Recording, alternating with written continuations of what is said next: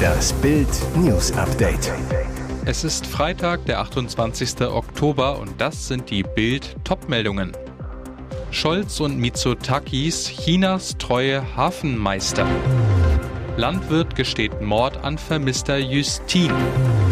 Grausame Tierquälerei in Florida. Stets zu Diensten Herr Xi, Chinas treue Hafenmeister. Ein Bild zum Einrahmen schön für Chinas Diktator Xi. Griechenpremier Kyriakos Mitsotakis zeigt Kanzler Olaf Scholz vom Akropolisfelsen seinen Meerblick und im Südosten Athens seinen von China abgekauften Hafen in Pyräus. Weil Scholz bald auch so ein Stückchen China-Hafen in Hamburg hat, ist sein Antrittsbesuch in Athen ein Gipfel von Chis Hafenmeistern. Der Grieche lässt auf seine Hafenchinesen nicht viel kommen. Der Staatskonzern Costco hält 67 Prozent, hat den einst roten Griechenport von Platz 20 auf Rang 4 in Europa hochgebracht. Doch mit dem Erfolg, das sagt Athens Regierung an diesem Tag nur hinter vorgehaltener Hand, stieg auch die China-Macht, hustet Peking, kippt die Region, leitet Costco Container um, herrscht Ebbe. Die Chinesen haben die totale Kontrolle. Scholz ist als Hafenmeister noch ein Anfänger. Erst Mittwoch hat er sein Kabinett gezwungen, Costco ein Stück vom Hamburger Hafen zu verkaufen. Sie verschwand nach der Disco in Frankreich. Landwirt gesteht Mord an vermisster Justine. Das Verschwinden von Justine Veyras hielt Frankreich tagelang in Atem. Das Land bangte um ihr Überleben. Jetzt ist klar, sie ist tot, ermordet. Der Killer führte die Ermittler zur Leiche. Landwirt Luca L. gestand, er hat die junge Frau erschlagen und im Wald vergraben. Das teilte der zuständige Staatsanwalt am Donnerstagabend mit. Justine war in der Nacht zu Sonntag nach einem Besuch der Dorfdisco La Charette im Provinzort de Brive-la-Gaillarde in Südwestfrankreich verschwunden. Sie hatte nur kurz vor der Tür Luft schnappen wollen, danach fehlte von ihr jede Spur. Das letzte Mal gesehen wurde sie laut Zeugen in Begleitung eines jungen Mannes. Die Polizei hatte tagelang nach Justine gesucht, Taucher und Drohnen wurden eingesetzt, Razzien durchgeführt. Jetzt sitzt Luca L. in Untersuchungshaft. Ihm droht lebenslang Gefängnis. Grausame Tierquälerei in Florida. Pickup-Fahrer schleift Hund hinter sich her. Diese Bilder sind der Horror für jeden Tierfreund. Ein Pickup steht an einer roten Ampel. Hinten am Fahrzeug hängt die Pfoten seitlich von sich gestreckt ein hilfloser kleiner Hund. Unfassbar, am Steuer des Wagens sitzt der Besitzer des Tieres. Lisando Arellano war zuvor mehrere Kilometer durch Palm Beach County gefahren, hatte seine französische Bulldogge gewaltsam hinter sich hergeschleift. Zeugen alarmierten die Polizei, als ein Abgeordneter des Sheriffs und ein Tierschutzbeauftragter einen Tag später zu Arellanos Haus fuhren, lag der Hund in einem erbärmlichen Zustand auf einem blutigen Laken in einem mit Kot und Urin gefüllten Raum. Letztendlich hätte sie daran sterben können. Wir sind sehr dankbar, dass die Öffentlichkeit uns darauf aufmerksam gemacht hat, so David Valesky, Direktor der Palm Beach County Animal Care and Control gegenüber CBS 12.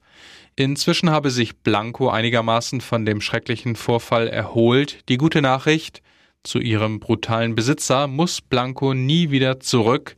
Der wurde wegen schwerer Tierquälerei inhaftiert, die Kaution auf 3000 Dollar festgesetzt. Nasan Eckes macht jetzt Filmkarriere. Meine Rolle wird viele überraschen. Schauspielpremiere für TV-Moderatorin Nasan Eckes. In der deutsch-türkischen Komödie Nasim wird sie eine tragende Rolle spielen. Die Dreharbeiten werden 2023 beginnen. Eckes, ich war von der Geschichte über einen Nazi, der in das Land seiner Feinde soll, sofort begeistert. Ich denke, meine Rolle wird viele überraschen. Mehr verrät Nasan noch nicht.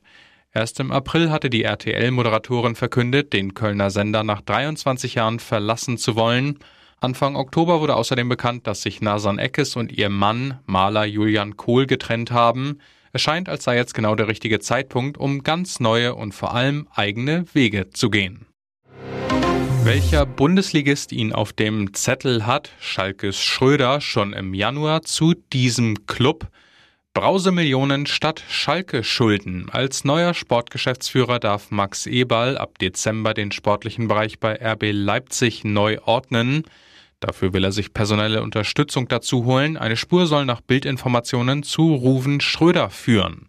Der schmiss erst am Mittwoch aus privaten Gründen auf Schalke hin und könnte im neuen Jahr als Sportdirektor nach Leipzig gehen. Sein bis 2024 laufender Vertrag auf Schalke ruht aktuell. Es würde also Ablöse fällig werden. Eberl und Schröder kennen sich schon länger und gelten als gute Freunde.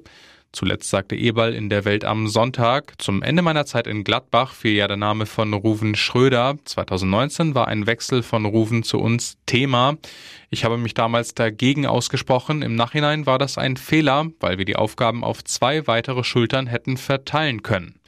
Holt Eberl jetzt Schröder nach Leipzig, Eberl in der Wams, Künftig werde ich ganz bewusst ein Team um mich herum haben, in dem die Aufgaben verteilt sind, so dass man sich ganz bewusst, um auf eine wichtige Erkenntnis zurückzukommen, auch mal zurücknehmen kann. Und jetzt weitere wichtige Meldungen des Tages vom Bild Newsdesk. Neuer Milliardenregen für Bundesfinanzminister Christian Lindner sowie die Kassen von Ländern und Kommunen. Der Arbeitskreis Steuerschätzung legte seine Prognose für die Jahre 2022 bis 2026 vor. Demnach werden in diesem Fünfjahreszeitraum voraussichtlich insgesamt 126,4 Milliarden Euro mehr eingenommen als noch im Mai kalkuliert. Auf den Bund entfallen davon 47,5 Milliarden Euro. Für 2023 erwarten die Steuerexperten Mehreinnahmen in Höhe von 8,9 Milliarden Euro. Das würde Rekordeinnahmen von 937,3 Milliarden Euro bedeuten. Lindner erklärte bei der Vorstellung der Zahlen in Bonn, Grundlage des Erfolgs seien ein robuster Arbeitsmarkt und eine insgesamt gute Entwicklung der Unternehmensgewinne. Allerdings, die Schätzungen seien in Anbetracht der Krisenlage von höchster Unsicherheit gekennzeichnet. Außerdem die von seinem Ministerium geplanten Steuerentlastungen der Bürger, die noch durch die Parlamente müssen, dürften die Einnahmen noch drücken. Schock für Alfons Schubeck. Er muss für drei Jahre und zwei Monate ins Gefängnis. Das Landgericht München hat ihn wegen Steuerhinterziehung verurteilt. Alfons Schubeck war angeklagt worden, weil er Einnahmen seiner Restaurants Südtiroler Stuben und Orlando verschwinden ließ. 4,4 Millionen Euro tauchten nicht in den Abrechnungen auf. So wurde der Staat um 2,3 Millionen Euro geschädigt, die Schubeck an Steuern hätte zahlen müssen. Zu Beginn des Prozesses vor zwei Wochen hatte er die Taten noch abgestritten. In den Tagen danach legte er ein Geständnis ab. Zwei Stunden vor der Urteilsverkündung hatte Schubeck im Prozess gesagt, ich weiß, dass es falsch war, was ich getan habe. Ich versuche den Schaden wieder gut zu machen. Die Staatsanwaltschaft hatte vier Jahre und zwei Monate Gefängnis für Schubeck gefordert.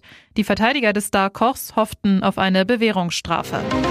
Tesla-Boss Elon Musk hat den Kurznachrichtendienst Twitter gekauft. Das gab er am Donnerstagnachmittag auf der Plattform bekannt.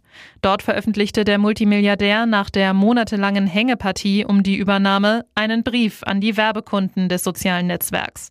Darin schrieb er, ich habe Twitter gekauft, weil es für die Zukunft der Zivilisation wichtig ist, einen gemeinsamen digitalen Platz zu haben, an dem ein breites Spektrum von Überzeugungen auf gesunde Weise diskutiert werden kann, ohne auf Gewalt zurückgreifen zu müssen. Gleichwohl schrieb er, Twitter dürfe kein Ort des Grauens werden, wo ohne Konsequenzen alles gesagt werden könne. Die Plattform müsse warm und einladend für alle sein.